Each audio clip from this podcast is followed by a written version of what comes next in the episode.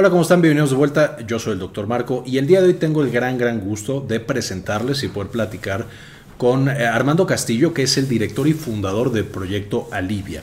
Hemos platicado previamente en el canal justamente de, nos interesa mucho cuidar a los pacientes, son la prioridad de todos.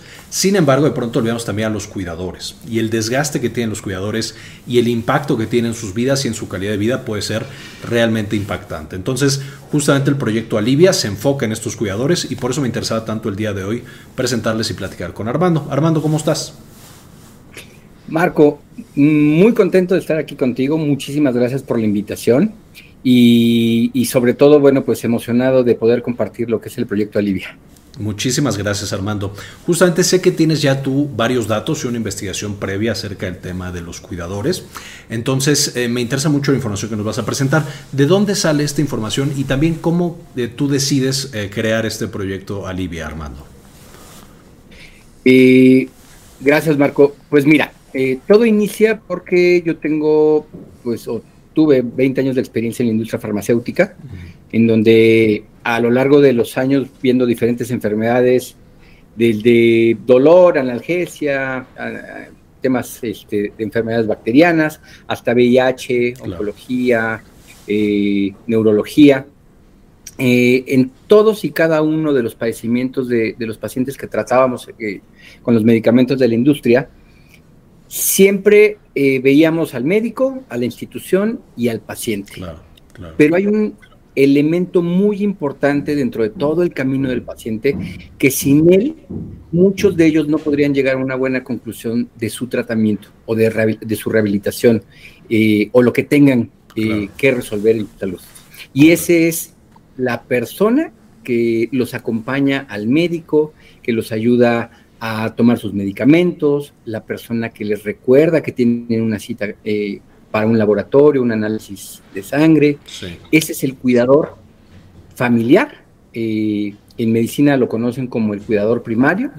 Nosotros lo nombramos como el, el, cuidador de pacientes familiares. Claro, claro. Y me di cuenta que muchos de ellos a lo largo del tiempo, sobre todo en situaciones crónicas de la enfermedad, llegan a tener diferentes padecimientos que se van agravando a lo largo del tiempo porque se descuidan. Es decir, muchas veces el, cuidador eh, se vuelca totalmente eh, eh, en, cuerpo y alma a su paciente y deja de comer bien, no duerme bien, vive con constante estrés. muchas veces el tema económico termina siendo un factor determinante para llegar a la desesperación. Es verdad. También eh, nos dimos cuenta que había personas que eh, se involucraban tanto con sus pacientes que muchas veces somatizaban la, enfermedad que tiene el, paciente. Y en ese momento, en la última etapa que viví en la industria, eh, me tocó la experiencia de estar con pacientes, bueno, cuidadores de pacientes de Alzheimer. Y ahí me di cuenta la urgente necesidad que teníamos de hacer algo por estas personas. Porque sufren muchísimo, pero en realidad todo el mundo se preocupa por el paciente que ya está enfermo, pero no se preocupa por ese paciente que puede ser paciente en un futuro. Así De ahí surge la idea, de ahí surge la idea.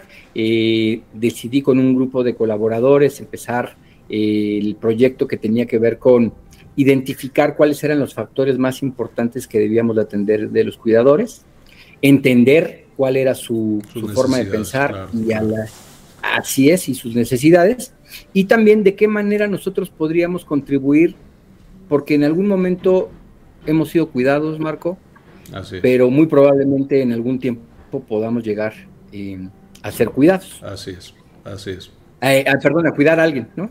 No, ambas, ambas, porque al fin de cuentas, Armando, o sea, todos empezamos siendo cuidados, todos somos bebés, más adelante todos cuidamos a alguien, pero también todos vamos a necesitar al final que alguien nos cuide. Entonces, realmente hay gente que piensa que los cuidadores son como aparte, yo estoy sano y demás, pero como tú bien mencionas ahorita, no solamente ya nos cuidaron y nosotros tendremos que cuidar a alguien, sino que llegará el día en que otra vez necesitemos justamente de estos cuidados. Tienes toda la razón. Así es, Marco. Entonces, ¿por qué no pensar que si nos cuidamos desde hoy todos, nosotros, empezando por nosotros mismos, podemos llegar a tener una vejez mucho más tranquila y con, con mejor calidad de vida. Claro, ¿no? claro.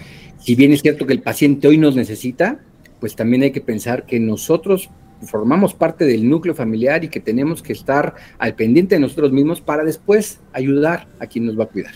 Así es, y de ahí surge toda la idea. Entonces hicimos, eh, lo primero que hicimos fue un estudio de mercado, en donde le pedimos a, una agencia que nos ayudara a ordenar todas las ideas que teníamos sobre lo que es el cuidador. Y eh, salieron varios, varios datos muy interesantes, entre ellos, bueno, hay una consulta que se llama ELCOS del, año 2012, donde se habla precisamente de los cuidadores, es una encuesta eh, dirigida a ellos, en donde se revelan datos muy eh, relevantes y que a lo largo del tiempo se mantienen. ¿Qué, te quiero decir con que se mantienen? Que no, no, no cambian a lo largo del tiempo, a pesar de que la encuesta es de 2012, el mismo estudio de mercado corroboró que las necesidades que presentaba la encuesta pues eran, eran todavía vigentes, ¿no? Claro, claro. Y lo primero que nos arroja esta encuesta es que los, ¿quiénes son los que necesitan más cuidado en, la población? Primero son los niños pequeños o los adolescentes que requieren cierta atención. Eh, de estos niños y, y, adolescentes que requieren atención, hay unos que están enfermos, por supuesto, que requieren más atención todavía, ¿no? O sea, yo personalmente lo estoy viendo ahorita, tengo un bebé pequeñito, requiere una cantidad extrema de atención. Entonces, un bebé o un niño con una enfermedad, bueno, no, ni siquiera me imagino la cantidad de atención que requiere. Es correcto. Y, ¿sabes qué? Que también como de niños adolescentes presentan pues también cambios eh, hormonales típicos de la adolescencia, pues muchas veces el, cuidado todavía se, se, hace mucho más necesario, más cercano, y por lo tanto, pues los padres se vuelcan con mayor ahínco a, atenderlos, ¿no? Y bueno, pues eh, hay otros que tienen algún tipo de limitación que los impide valerse por sí mismos, ¿no? Ahí hablamos de enfermedades eh, que tienen que ver con salud mental, como el Alzheimer, como te platicaba, como eh, la esclerosis múltiple. Uh la, la, los, las personas adultas, adultos mayores que por una o por otra razón tienen alguna caída y por efectos de la osteoporosis llegan a... Sí, sí. Eh, además de estar eh, con padecimientos de, per se de la edad, pues se agravan, ¿no? Entonces, son, son tres tipos de, de, de, formas en las que se presenta el cuidado que requieren de mucha, mucha atención y por lo tanto, cuando se hace cuando es una enfermedad aguda, pues eh, pasa el tiempo, se mejora y, adelante, seguimos adelante. Que seguramente sí nos ha tocado a todos, ¿no? Cuidar a una persona enferma un periodo corto de tiempo. Muchos de nosotros hemos vivido esa experiencia y saben lo pesado que es. Es correcto. Pero cuando es crónico, ahí es donde los problemas se pueden agravar, ¿no? Claro, Yo, el, ejemplo que todo mundo conoce, eh, porque es muy común, es el Alzheimer. Correcto. Y, en el tema del Alzheimer, pues imagínate ah, primero que el paciente deja de reconocerte y ese es un primer trauma para el cuidador, ¿no? Que por más que hace por cuidar al paciente, requiere seguir intentando eh, mantenerlo, eh, digamos, retrasando con la ayuda de los medicamentos el avance de la enfermedad pero pues al final del día terminan eh, padeciendo que su, familiar está, pero mentalmente ya no está. Ya es otra persona, sí. Ya, es otra persona. Y, aparte hay algunos que muestran situaciones agresivas por el, mismo, mismo, trato, la desesperación del paciente de no saber qué está sucediendo, que no es culpa del paciente, que eso es bien importante reconocer, no es culpa del paciente, pero pues tampoco es culpa del cuidador y el cuidador tiene que ayudarse. Sabemos que hay muchas eh, asociaciones que ayudan a los eh, cuidadores de pacientes eh, con Alzheimer. Em, sin embargo, bueno, pues a veces no, la ayuda no siempre llega. Es correcto. Con todo, con todo esto, Marco, bueno, pues el, prácticamente el 52% de los, de los hogares en México presentan al menos un integrante de la familia con alguna de estas circunstancias. Claro. Entonces, eso quiere decir que, bueno, pues hay por lo menos un 52% de, de, de personas pensando que fuera por hogar pues una de cada dos familias, una de cada dos personas requiere de algún tipo de cuidado. Y ahí Armando, mucha gente le gusta, no sé si le gustaría, pero mucha gente se podría apoyar de cuidadores privados. Pero esto también es, es bastante caro, ¿no es así? Fíjate que esto que, que mencionas es súper relevante. Te voy a contar que dentro de la investigación también hemos estado observando lo que sucede en otros países, en otras regiones. En Europa, por ejemplo, en España en específico, el avance para que los cuidadores profesionales puedan em, llegar a las casas es amplio, pero es más amplio el apoyo de los a los cuidadores familiares. Claro. Muchos de ellos reciben un apoyo económico. Claro. En Estados Unidos, por ejemplo, existen las casas de asistencia, que hay, eh, bueno, seguramente por películas la, gente que nos está viendo podrá recordar algunas escenas en donde, bueno, pues son casas muy, muy bonitas, con estancias bastante agradables para los pacientes y en donde hacen comunidad, ¿no? Principalmente personas adultas. Pero pues al final todo es privado. Exacto, exactamente. En México y en Latinoamérica, ¿qué es lo que sucede? Una persona, al menos en la familia, se hace cargo del paciente. ¿Por qué? Pues porque los costos no permiten tener un cuidador 24 por 24. Y en algunos casos los medicamentos o el tratamiento consume la mayor parte del gasto para, para la familia. Por lo tanto, todavía se hace más complicado el, poder acceder a un cuidador externo. Y seamos honestos, Marco, en, en, en México, podríamos hablar ahorita específicamente de nuestro país, somos muy de familia. Y la responsabilidad que siente la mamá o el papá o el hermano o el hijo por atender a su familiar es, es muy grande, ¿no? Este, este tema es súper interesante porque lo que tú mencionas cultural, somos muy unidos y queremos atenderlo en familia, pero por ejemplo yo he tenido casos de, de pacientes adultos mayores que he tenido la fortuna de atender que tenían un cuidador privado y después de hacer algo de investigación, y no quiero generalizar y no quiero decir que la mayoría de los cuidadores son así, pero sí llegaba a pasar mucho que uno, en el mejor de los casos, el cuidador no estaba tan bien entrenado y entonces había ciertas cosas que necesitaba yo como médico que hicieran los cuidadores que no se hacían de la manera correcta y yo muchas veces tenía que llegar a hacerlo o entrenar a la familia y al final el familiar, que era el que estaba más comprometido, lo acababa haciendo. Y segundo lugar, de nuevo, casos mm, más o menos raros eh, o casos no tan frecuentes. Eh, incluso los cuidadores llegaban a tener ciertos niveles de abuso sobre, eh, hablando de adultos mayores, que fue lo que me tocó atender, sí había cierta violencia del cuidador hacia el adulto mayor. Y pensando en un paciente que tiene una demencia, de nuevo, ese paciente ni siquiera puede reportarlo a la familia, no se queja, no dice demasiado, pero veíamos por ciertos datos que había algo de evidencia de que el cuidador no lo trataba bien.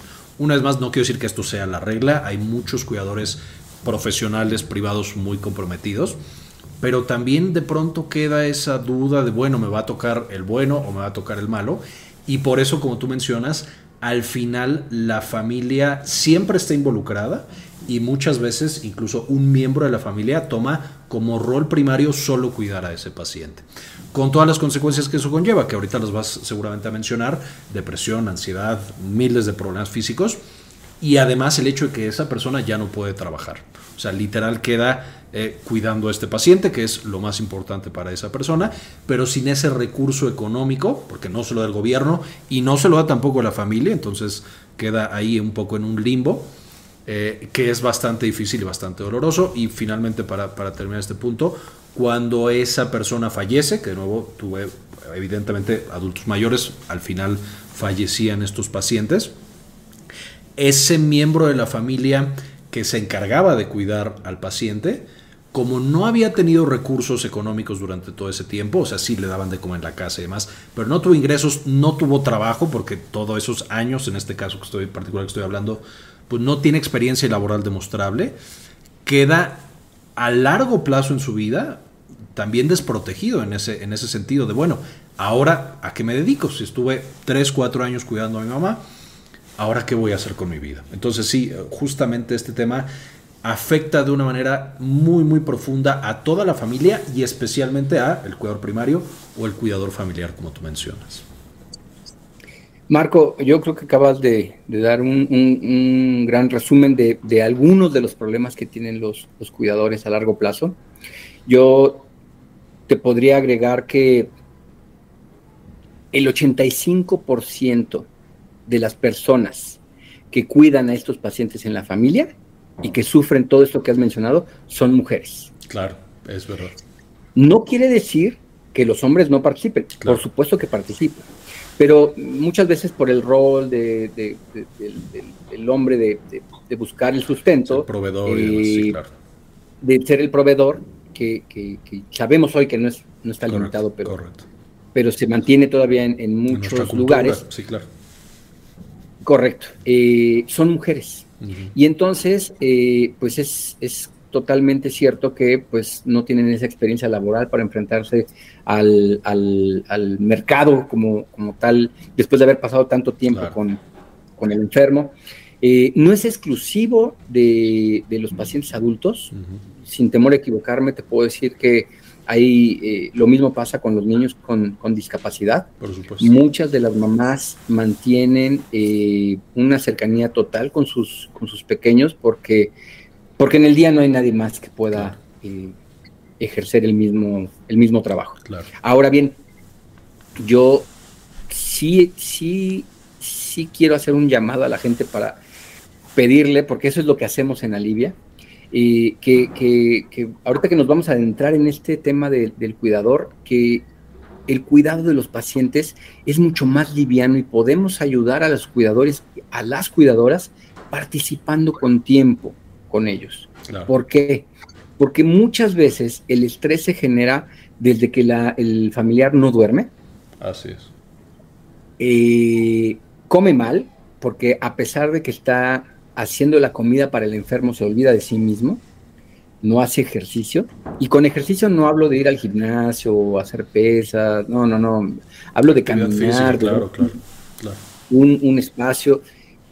Ojalá eh, podamos seguir contribuyendo a que la gente se dé cuenta que un cuidador también necesita ayuda. Claro, claro, de acuerdo completamente. Y digo, de nuevo, sacando un poco de mis experiencias ahorita con el bebé, y en épocas pasadas con familiares que yo fui entre médico y cuidador, también pasa mucho que al estar tan metido en el tema del cuidado, el no tener tiempo para ti, por lo menos un tiempo para mirar una revista, mirar tu celular, ver alguna cosa, salir a caminar como tú mencionabas, también te puede hacer un poco de esta sensación de deshumanización. De decir, bueno, yo solo existo para el cuidado de este otro ser humano, lo hago con mucho amor, pero solo existo para eso eh, necesitamos darle a esos cuidadores justamente estos espacios, estos momentos y esta capacidad para que ellos exploren lo que ellos necesitan. Y como tú mencionabas, ya sea dormir, lo más básico del mundo, una necesidad fisiológica, hasta, no sé, pintar si es que le gusta a esa persona, leer un libro que tiene pendiente de leer, ver una serie, ir al cine, hablar con amigos de nuevo, por supuesto es, complicado y no, no todas las familias y no en todas las circunstancias se puede dar este caso. Especialmente hay tiempos en los que pues el cuidador está 100% del tiempo con ese paciente. Pero es indispensable para el cuidador, para que no haga burnout, para que no tenga depresión, para que no se desgaste hasta ese punto llegar a, la deshumanización, de que se sienten deshumanizados, darle esos espacios y darle esas comunidades en las que pueden justamente interactuar con otras personas, eh, hablar, eh, platicar, que los entiendan, etcétera, etcétera. Entonces sí, eh, estos puntos son súper, súper, súper importantes.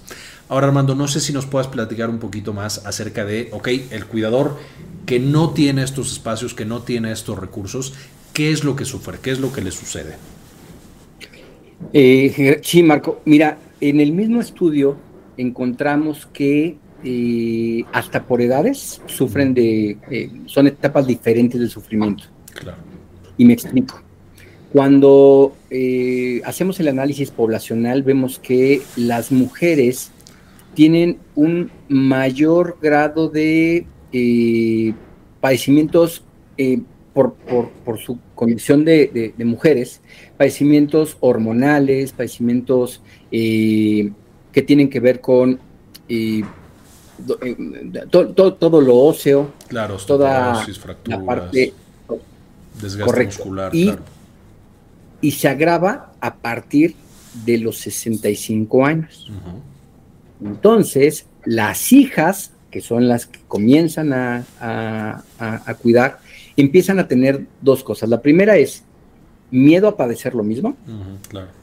Segundo, al vivirlo diario, empiezan a tener eh, pues esa somatización de a mí me está pasando lo mismo. Y el descuido nutricional y, la falta de dormir empiezan a agravar el tema emocional y, bueno, pues por ende, por ende el, tema de presentar estrés, depresión y ansiedad. Entonces, a partir de los 60, 65 años, esas tres son las principales, los principales padecimientos que empiezan a tener las cuidadoras. No quiero decir que los cuidadores no. Claro, claro.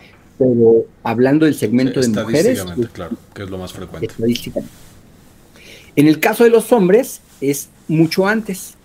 Eh, entre los 40 a los 65 años, el hecho de ir perdiendo sus capacidades para. Eh, los hombres somos el el estereotipo es somos fuertes, no, padecemos, no lloramos, ¿no? Eh, es, todavía sigue siendo muy común. Si, si supieras que yo soy rechillón y por eso no me gusta que... Todos en secreto somos muy chillones, Armando. Exacto, eh, pero, pero ese es el estereotipo. Entonces muchos reprimen esa, esos sentimientos y comienzan a tener periodos de depresión, ansiedad y estrés mucho más temprano. Claro, claro. Y las personas eh, que atienden a niños con discapacidad, bueno, presentan ahí sí, además de depresión, estrés y ansiedad, un deterioro físico mucho más acentuado. Me imagino que por este tema de cargarlos, de alimentarlos, de ayudarlos a caminar y demás, ¿no? Es, eh, eh, a eso iba Marco, y, es que lo tienes muy bien identificado, porque el tema de la rehabilitación implica no solamente llevarlo a donde te enseñan a hacer la rehabilitación, pasar el tiempo ahí, sino que regresando a casa también hay que hacerlo porque no se puede hacer diario en un centro de rehabilitación. Así es, Armando. Movilizar a un paciente que a lo mejor cuando es pequeñito, pues es hasta cierto punto sencillo.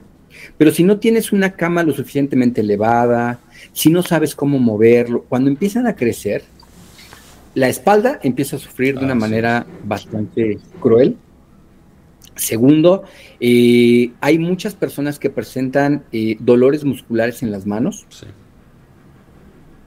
Y eh, bueno, el tema de sobrepeso, que al final del día genera hipertensión y diabetes. ¿Qué significa eso? Que una persona que está cuidando a un pequeño de esta edad, a los 35, 40 años, ya empieza a padecer diabetes, hipertensión y por lo tanto empieza a tener las consecuencias de estas enfermedades. Por supuesto. No solo ya tienes su calidad de vida, sino que ahora le está costando su salud eh, mucho más temprano, ¿no? Correcto. Y de todo, ¿no? Desde los huesos hasta, hasta la parte sistémica. Así es. Entonces, eso fue lo que encontramos. Eh, y como te habrás dado cuenta, el común denominador de todos los cuidadores es la parte mental. Así es, así es. Si, Tú mencionaste hace eh, un, breve momento, hablaste sobre el burnout. El burnout está identificado hoy mucho más en el tema laboral. Eso fue lo que nos encontramos en la encuesta. Es estrés laboral, estoy muy cansado, no puedo pensar, me estreso, tengo depresión.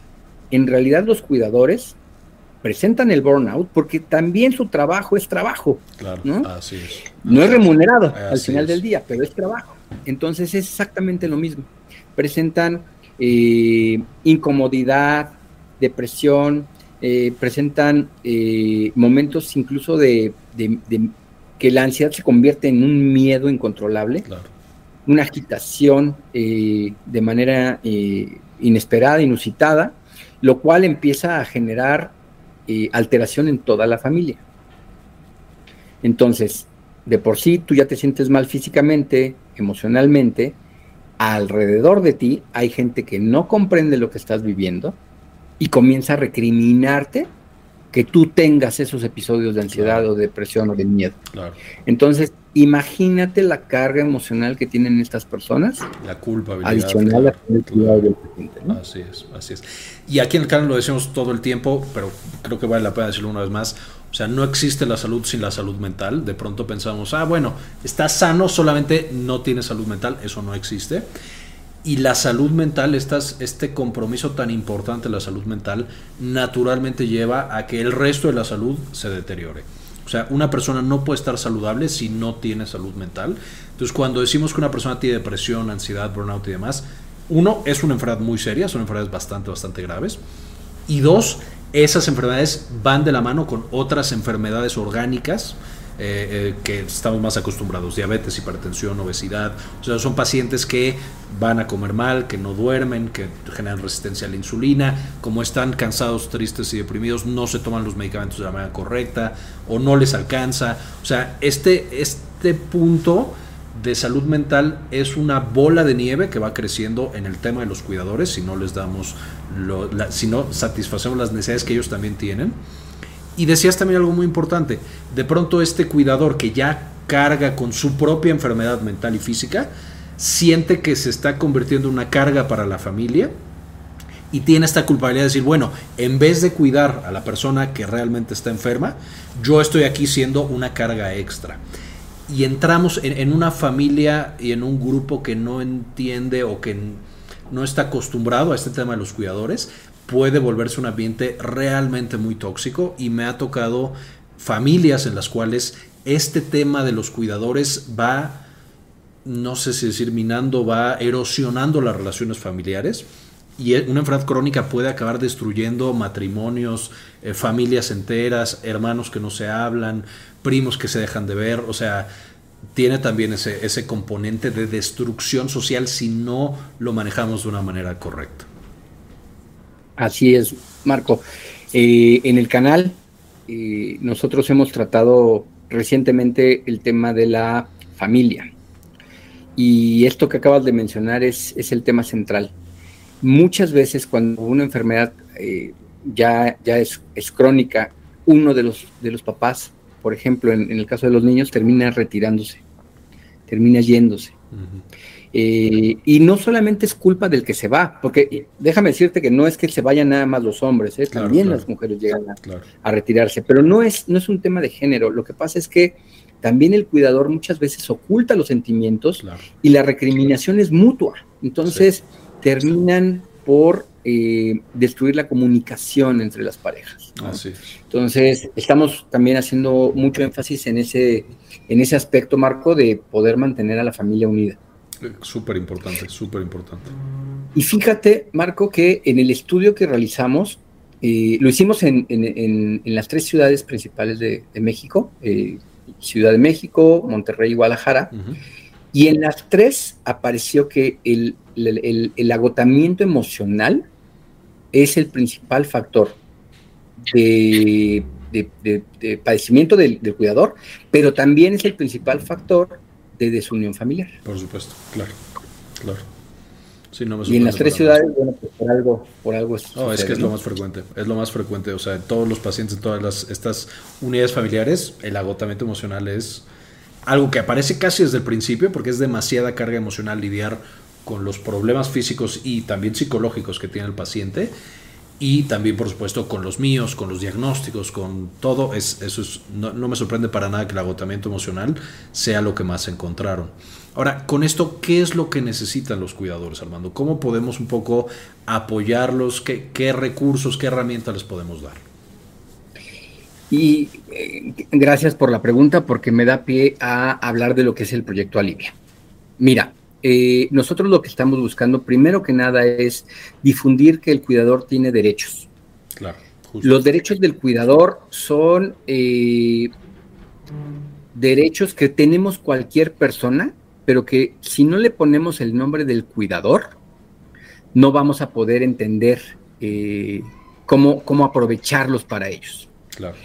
Y aquí en el canal lo que hemos tratado de hacer no es nada más enlistar los derechos, que son 12, sino tratar de irlos explicando a través del tiempo eh, con diferentes videos y reels, en donde hablamos de que cada cuidador debe de respetarse a sí mismo, debe de respetar sus eh, sentimientos, sus necesidades. Si tú estás bien, tu cuidado va a ser mucho mejor. claro. ¿Qué te parece, Armando, si nos dices dos o tres de los derechos más importantes y el resto los vemos en los videos del canal? Sí, yo me son 12 los derechos y, y nosotros vamos a seguir haciendo énfasis en que si conoces estos derechos, tú vas a tener muy buena salud y vas a poder ayudar a tu paciente de mejor forma. Claro.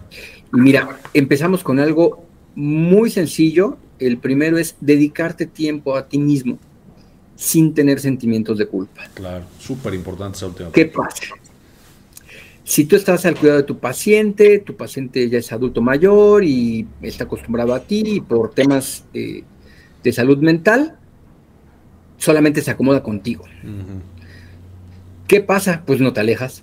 No te alejas porque tienes el miedo de que se vaya a, alterar, a deteriorar más rápido. Y entonces, el día que te invitan un helado, o que te invitan a salir a dar un paseo, o que quieres, quieren tomar un café contigo, tus amigas, pues vas, pero estás, no estás, tienes culpa de haberte ido. Y, y, ahí es donde nosotros insistimos en que es muy sano poder tener un tiempo y un espacio dedicado a mí. Claro. Y si te das cuenta, este derecho, insisto, podría ser para cualquiera. Claro, claro, claro, En este momento hay que ponerle el apellido del cuidador porque ellos son los que más lo necesitan correcto, Correcto, Otro ejemplo es que tenemos derecho a experimentar sentimientos negativos por ver a un familiar enfermo. Cierto también.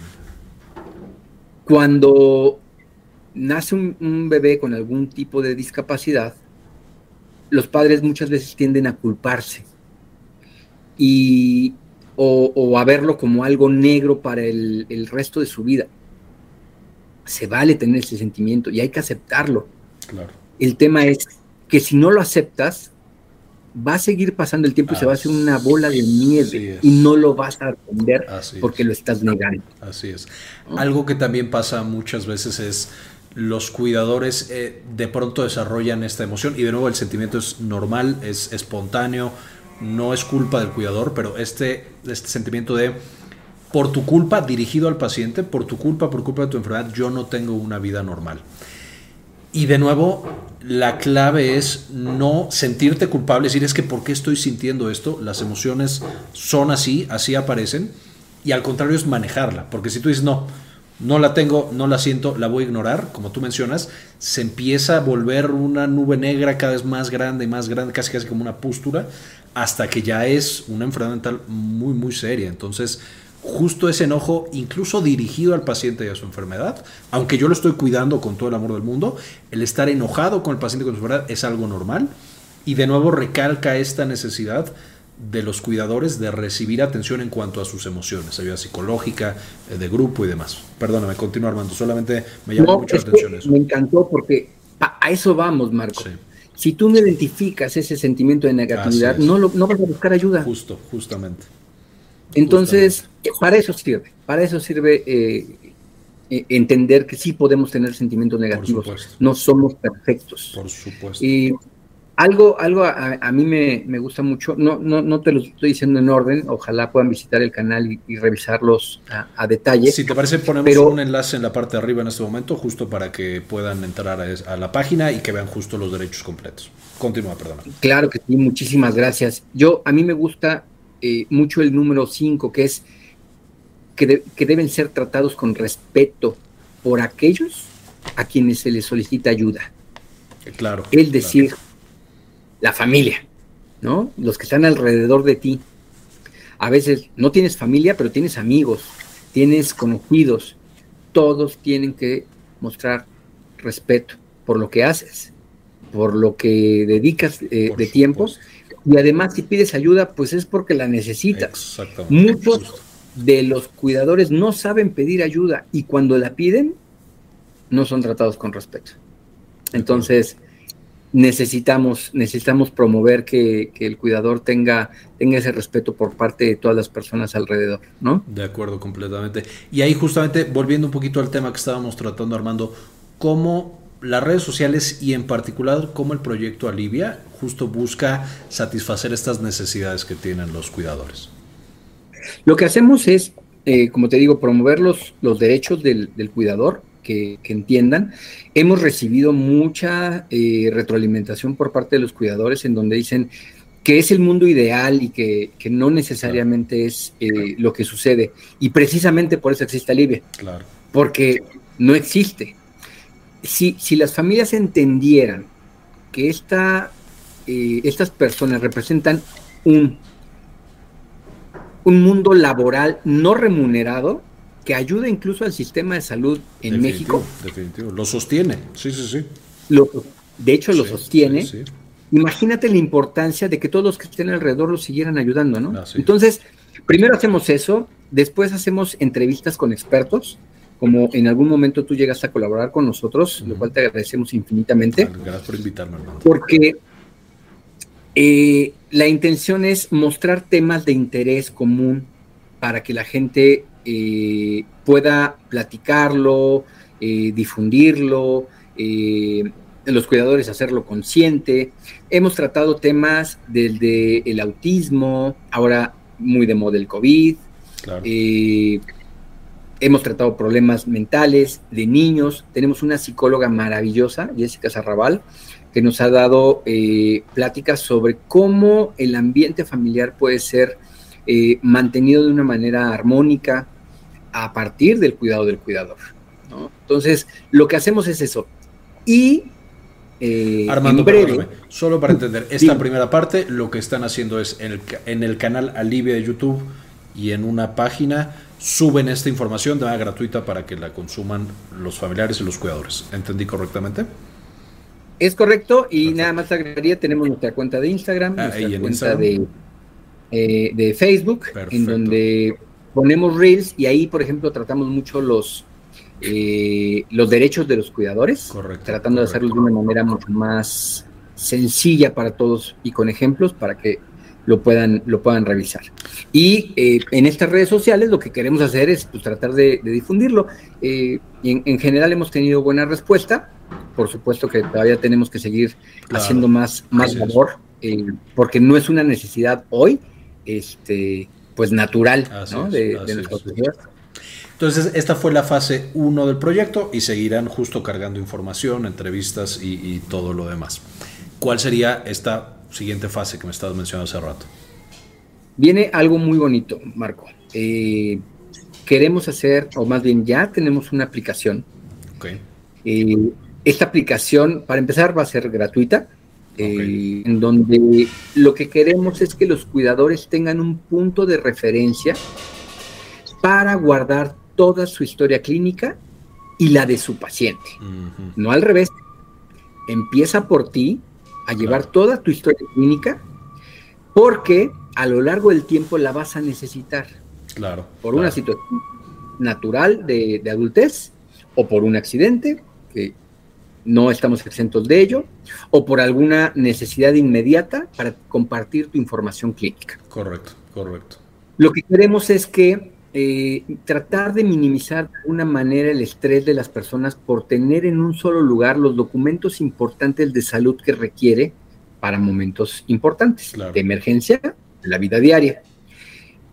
¿Qué vamos a tener en la aplicación? Pues vas a tener eh, todos tus datos, los cuales estarán protegidos por la aplicación. Nosotros como, empresa no lo vamos a, no vamos a, tener ningún dato tuyo, van a estar totalmente encriptados, pero tú sí lo vas a tener disponible para compartir con quien tú quieras. Ok. Digamos con médicos, con quien te atienda de salud, básicamente. Y ahí es eh, lo bonito de esto, que lo puedes compartir con algún familiar que te va a ayudar a atender a tu paciente. Puedes tener las especificaciones ahí de emergencia, lo que necesita, las citas, lo puedes compartir con él vía PDF o compartiendo este, horarios. Puedes tener eh, a través de, de, mensajería, pues pasar todo directamente a su celular o imprimirlo. Imagínate que vas a poder tener tus documentos de identificación, eh, para el IMSS, para el ISTE, tu seguro de gastos médicos mayores, si es que lo tienes, un seguro de vida, Claro. Todo eso lo tener en un repositorio. ¿Y qué, qué, pasa regularmente en las familias? Lo que, lo que sucede es que a lo mejor el papá o la mamá tiene un seguro y el único que sabe que tiene ese seguro, pues ese es el que lo compró. Pero los demás no tienen ni el número ni cómo reclamarlo. Ahí está. ¿Qué quieres? Si tienes una emergencia en el IMSS, ahí tienes el número de seguridad social que es en el ISTE o en Secretaría de Salud, ahí tienes el número de afiliación. Sí, ahí también Armando, no sé si, si justamente, y seguramente lo están pensando o ya lo tienen, pero otra de las cosas que pasa muchísimo es, va el paciente, el familiar, el cuidador al IMSS, el doctor le hace el diagnóstico, le hace la receta, le hace estudios, se va esta persona y nunca los vuelve a ver, nunca vuelve a ver los estudios, la receta, lo que le mandaron y Y luego va o va a otra, a un sitio público perdón, un sitio privado como una farmacia, o va a X. Entonces ya tiene recetas por todos lados, estudios por todos lados, y que nunca le entregaron o que le entregaron y ya los perdió y no sabes dónde están. Eso es algo que a mis pacientes por lo menos les pasa bastante, a mí también me pasa mucho. Entonces seguramente también esa información se puede colocar en esta misma aplicación. ¿Tú crees que eso sería de valor, Marco? Creo que eso sería de valor. Todo eso? ¿Eso no lo tiene Armando? Ahí si quieres, sí, esta parte la, la... Ah, sí, sí. Sí, sí la tiene. Sí la tiene Marco, y por eso te preguntaba si tenía valor, porque, eh, como te dije, cuando hay un accidente o pasa algo grave, nadie sabe dónde, están los documentos de salud de la persona. Exacto, exacto, justo. ¿Y qué pasa? Pues tú tienes tu receta, la puedes escanear, guardar, puedes agendar la toma de tus medicamentos, puedes llevar el control de tu diabetes, tú vas a ir midiéndote la diabetes, eh, la, glucosa. la glucosa y puedes ir registrando día a día valores, que eso es eh, valores. Igual para hipertensión, pero también las mamás que quieren llevar la estatura de su hijo, el peso, tú mismo, de llevar tu peso, todo lo vas a poder ir registrando ahí con fechas. Y vas a poder hacer un, eh, compartir esa información, insisto, vía PDF eh, a tu médico, en donde vas a poder ver hasta la gráfica. Claro, claro, claro. ¿no? La gráfica del avance. Eh, también vas a poder tener dónde guardar la toma de tus medicamentos, quién te los recetó, con qué horario, vas a tener tu calendario y vas a poder agendar, en fin. Eh, sí, sí contamos con, con esa información.